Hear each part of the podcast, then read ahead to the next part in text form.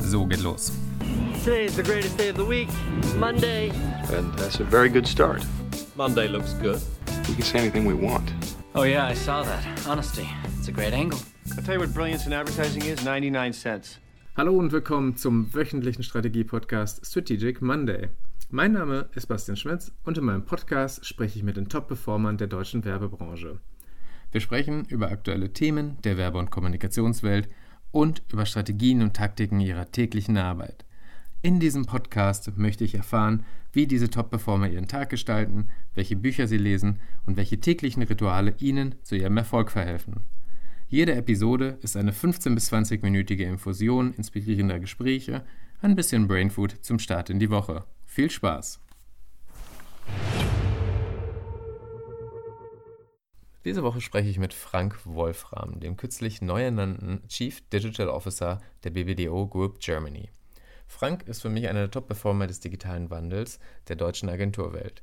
Er war unter anderem bei Syzygy und Geometry Global und hat zuletzt als CEO der Agentur Interone zu altem Ruhm verholfen.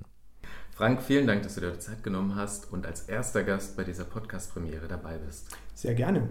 Dann kommen wir direkt zur ersten Frage. Du bist vor circa anderthalb Jahren als CEO zu Interone gekommen. In der Zeit war Interone etwas angeschlagen nach einem großen Etatverlust. Was waren für dich die großen Herausforderungen, vor denen du standest? Welchen Stellschrauben musstest du drehen, um Interone wieder auf Kurs zu bringen? Wir sind in, im Agenturgeschäft und äh, im Agenturgeschäft geht es in allererster Linie erstmal um Menschen. Und die Herausforderungen, vor denen ich stand, neben den Business-Herausforderungen, das ist klar, das wusste ich, aber ging es erstmal darum, die Mannschaft hinter ein gemeinsames Ziel zu bringen. Das war die größte Herausforderung. Es gab viel Verunsicherung. Dazu muss man sagen, nicht an allen Standorten, einen sehr, sehr gesunden Standort vorgefunden in München und einen, einen anderen Standort in Hamburg. Da war die Verunsicherung groß. Es gab äh, hier und da Talente, die uns leider verlassen haben. Das heißt, das allererste war gemeinsames Zielbild entwickeln mit dem Team, mit dem Management-Team und dann die ganze Mannschaft dahinter bringen. Also die Stellschrauben, die ich gedreht habe, waren klassische Stellschrauben, fast lehrbuchartig, gemeinsames Zielbild entwickeln, aus diesem gemeinsamen Zielbildverständnis heraus Strategien zu entwickeln und dann entlang dieser strategischen Vektoren, die wir gemeinsam definiert haben, Maßnahmen abzuleiten. Und dadurch kam Stabilität in die Sache rein. Die Leute wussten, aha, da geht's hin. Und das war auch deshalb nicht besonders schwer, weil wir sind ja in einem wachsenden Markt unterwegs. Der Markt für digitale Dienstleistungen wächst. Das heißt, ich musste nur dafür sorgen, dass wir uns zu unseren Wurzeln bekennen. Und daraus ist auch die wunderbare Proud to be Digital Kampagne geworden, die jetzt auch einen ADC-Nagel gewonnen hat. Müssten uns zu unseren Wurzeln bekennen und dann einfach entlang dieses Zielbild Proud to be Digital führende Digitalagentur von Deutschland in Deutschland zu sein oder eine der führenden Digitalagenturen in Deutschland zu sein, sich dort auf diesem Vektor weiterzuentwickeln. Und glaubst du, dass diese Herausforderungen auch typisch für die Branche sind oder vor welchen Herausforderungen steht die Werbewelt, die Agenturwelt heute? Mhm. Also, na, also generell kann man sagen, dass wenn eine Agentur einen großen äh, Etatverlust zu verzeichnen hat, das sind dann immer überall die gleichen Herausforderungen. Man muss mit Unsicherheiten umgehen, man muss auch aushalten, dass man unter Druck gerät auf der wirtschaftlichen Ebene. Das sind klare, äh, das sind äh, klassische Herausforderungen, die erstmal nicht viel mit Digitalisierung zu tun haben, sondern das sind einfach die Dinge, die man als Agenturmanager, mit denen man konfrontiert wird, die einen früher, die einen später und aus denen man dann Erfahrung zieht und aus denen man lernt. Generell für die Branche sehe ich eher Chancen als Herausforderungen in der Digitalisierung. Warum? weil es gibt einen unheimlichen Bedarf an Beratung in einer immer komplexer werdenden Welt. Unsere Kunden werden konfrontiert mit neuen Playern, mit neuen Technologien, ähm, mit neuen Spielern, die auf den Markt kommen und Dinge anbieten. Ähm, der Druck nimmt zu, ähm, auf welches Pferd soll ich setzen?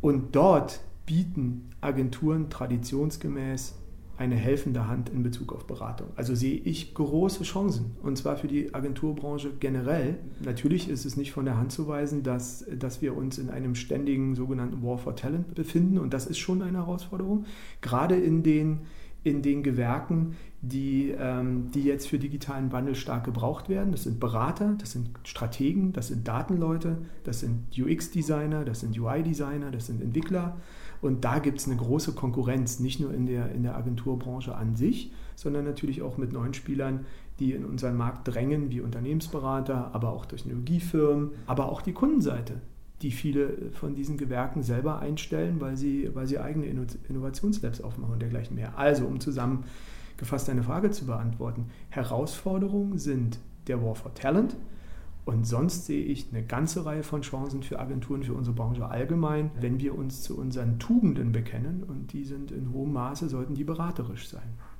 Du hast es ja selbst gesagt, es wird alles komplexer. Wir sind gerade mitten dieser Digitalisierungsphase, viele Informationen, alles ist in Bewegung.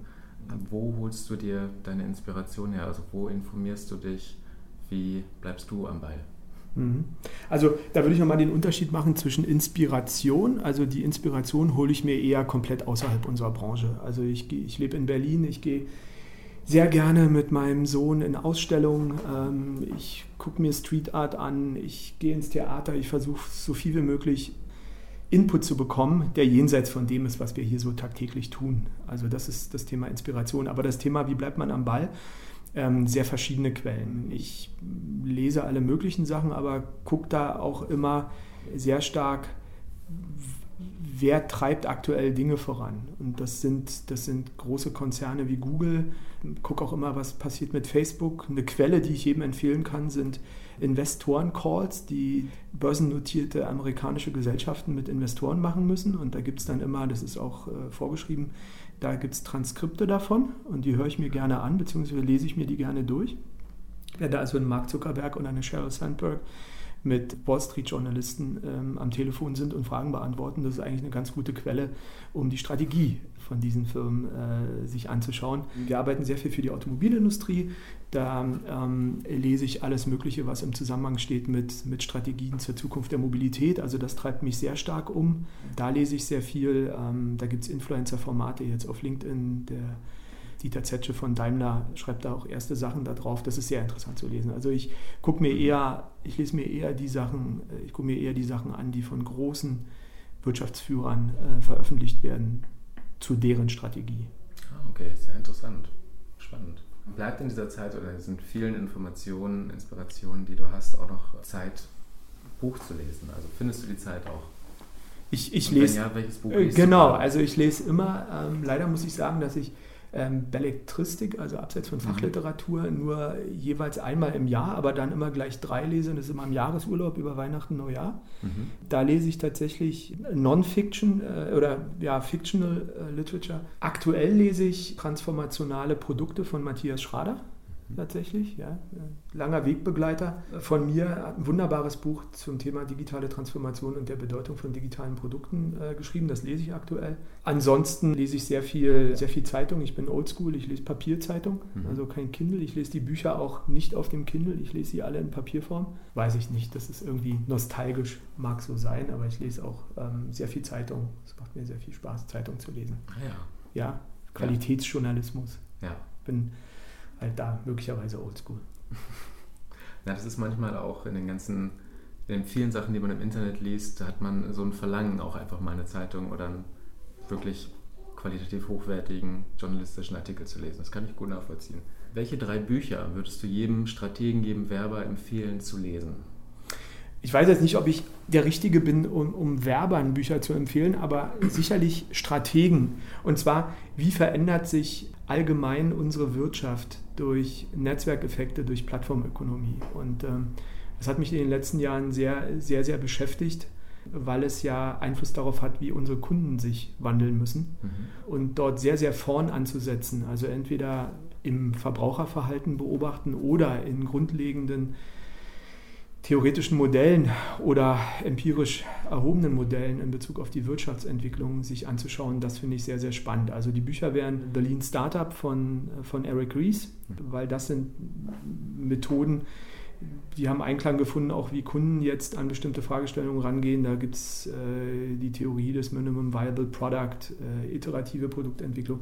Also das kann ich empfehlen, The Lean Startup von Eric Ries. Dann von Peter Thiel, äh, Zero to One. Peter Thiel einer der PayPal-Gründer, der beschreibt sehr gut, worauf es ankommt, wenn man in der modernen Netzwerkökonomie ein Business skalieren möchte. Und äh, welche Herausforderungen es da gibt, welche Lösungsansätze es da gibt und kommt natürlich teilweise mit provokanten Thesen. Aber das hat mich sehr, das hat mir ein sehr gutes Fundament äh, gegeben, um zu verstehen, wie moderne Mechanismen ähm, funktionieren, wie auch die Venture-Kapital-Welt funktioniert, wie, wie auch, wie auch äh, traditionelle Großkunden, die wir nun mal alle in unserer Branche haben, äh, sich jetzt versuchen, auf diese geänderte Welt einzustellen. Und ähm, wenn man dort einen Blick von der Seite drauf wirft und äh, dort die, die Hintergründe versteht, dann kann man, äh, glaube ich, unsere Kunden auch gut beraten. Und das dritte Buch, was ich empfehlen möchte, hat auch nochmal neue Brisanz erlangt, glaube ich, weil diese Sau wird durchs Dorf getrieben, das Thema künstliche Intelligenz.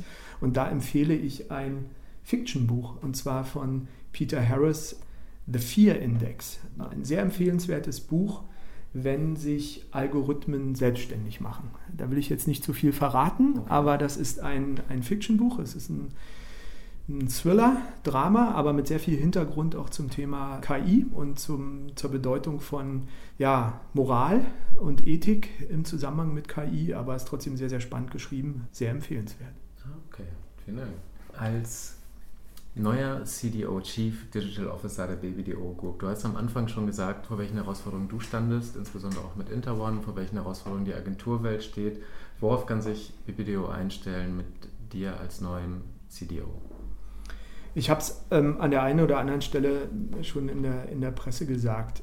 Da geht es mehr darum, wie können wir die Chancen, die der digitale Wandel für die Agenturwelt bietet, in neuen Lösungsansätzen, in Serviceangeboten, die Agenturen anbieten können. Wie können wir von diesem Wandel profitieren? Und äh, wir haben in der Gruppe sehr, sehr viel Talent. Sehr, sehr viel Talent. Die Briefs, die wir bekommen, sind zu hohem Maße digitale Briefs und erfordern das Zusammenspiel verschiedener Talente.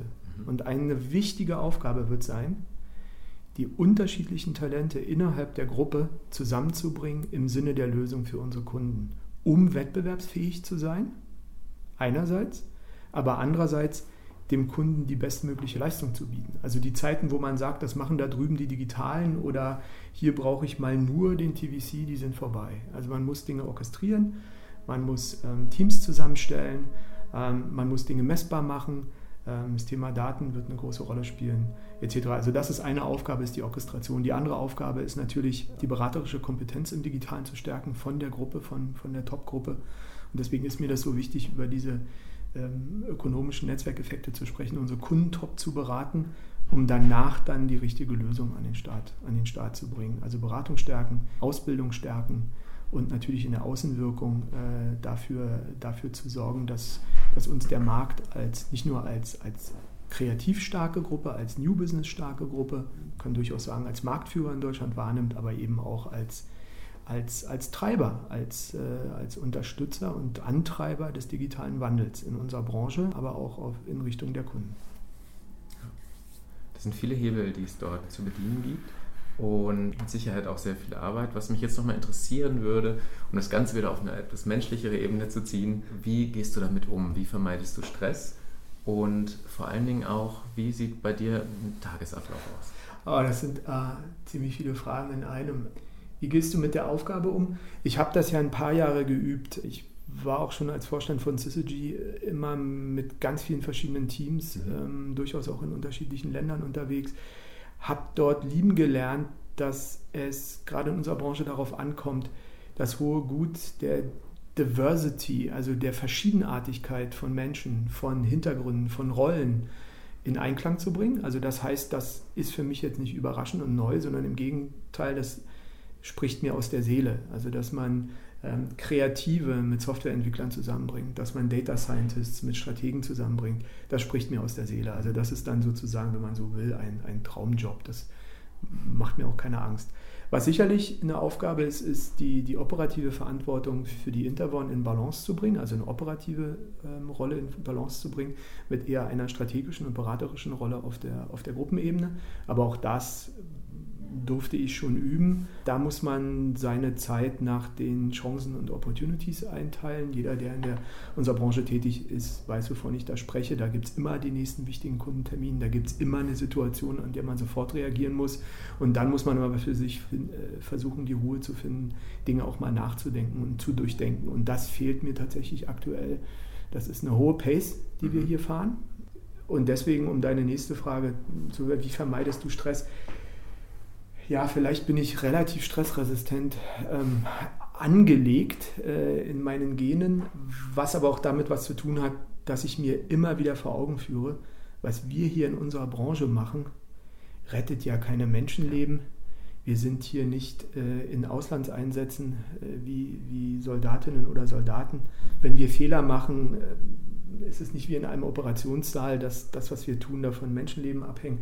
Also man muss da schon einen gesunden, geerdeten Blick auf das Ganze haben und deswegen möchte ich mal sagen, hilft es mir auch Stress zu vermeiden. Womit ich aber tatsächlich Stress vermeide, ist, ich habe mal intensiv Ausdauersport gemacht, habe jetzt nicht mehr so die Zeit dafür, aber denke viel darüber nach, wenn ich Rennrad fahre, ähm, wenn ich laufen gehe, dann äh, kann man schon ähm, Stress abbauen. Ja. Und ein aktueller Tagesablauf sieht äh, tatsächlich aktuell nicht besonders gut aus, weil ich sehr, sehr früh aufstehe, weil ich sehr, sehr viel unterwegs bin. Ähm, Wann stehst du auf? Äh, aktuell äh, kurz nach sechs. Ah, ja. Ähm, und zwar fast täglich. Und das geht dann teilweise auch an die Substanz. Bin dann aber sehr viel unterwegs. Ähm, da merkt man auch, dass man dann irgendwie das dann doch irgendwie so machen kann. Ja, dann ähm, bin ich viel im Flugzeug, viel in der Bahn. Das heißt, ich lese viel, was ich vorhin gesagt habe. Ich lese sehr gerne Zeitung mache meine To-Do-Listen, also ganz klassisch, was ist heute wichtig, versuche den Überblick zu behalten okay. und habe aber einen im, aktuell einen im Voraus von ungefähr zwei Wochen getakteten Kalender. Also ah, ich bin wow. dann vom Kalender getrieben. Das heißt aber, diese To-Do-Liste ist schon ein tägliches Ritual von dir. Das ist ein tägliches Ritual. Teilweise ähm, sind, erstrecken sich dann die To-Dos auf zwei oder drei Tage, also mhm. nicht ungefähr. Aber das ist so die klassische To-Do-List. Auch da bin ich sehr oldschool mit meinem Moleskine, mit meinem Stift. Schreibe ich Sachen auf. Äh, wunderbare Kollegin, Psychologie studiert, hat mir gesagt, das ist dieses, dieses ähm, Mind Recording, dass man Dinge, dass man kann man auch besser schlafen, wenn man einfach Dinge aufschreibt. Ja. Und das habe ich mir zu Herzen genommen, schreibe also Dinge auf und zwar nicht elektronisch, sondern mit Stift. Auch da oldschool. Und das, das hilft schon, den, den Tag zu strukturieren und aber auch seine Gedanken zu strukturieren. Okay. Und gehst du dann am Abend die To-Do-Liste nochmal durch, um zu schauen, was du geschafft hast? Nee, ich gehe sie am nächsten Morgen durch. Ah, ja, okay. ja, also das soll dann so runterfahren. Wenn ich abends Zug fahre, dann schon hier und da. Bloß da versuche ich dann auch noch Sachen aufzuarbeiten und, und vielleicht auch nochmal ähm, interessante Sachen zu lesen. Aber To-Do-List durchgehen ist quasi ein Ritual am Morgen. Also das ist eher wie im agilen Prozess so ein, so ein persönliches Stand-up, jeden Morgen kurz durch die To-Do-Liste durchgehen, wo sind wir, was kann ich abstreichen, was wird heute wichtig. Also das ist eher das Morgenritual als das Abendritual. Ah, okay. Super, dann vielen Dank, dass du dir die Zeit genommen hast. Sehr gerne, Basti. Well, say what you want, love it or hate it. The fact remains, we've been talking about this for the last 15 minutes.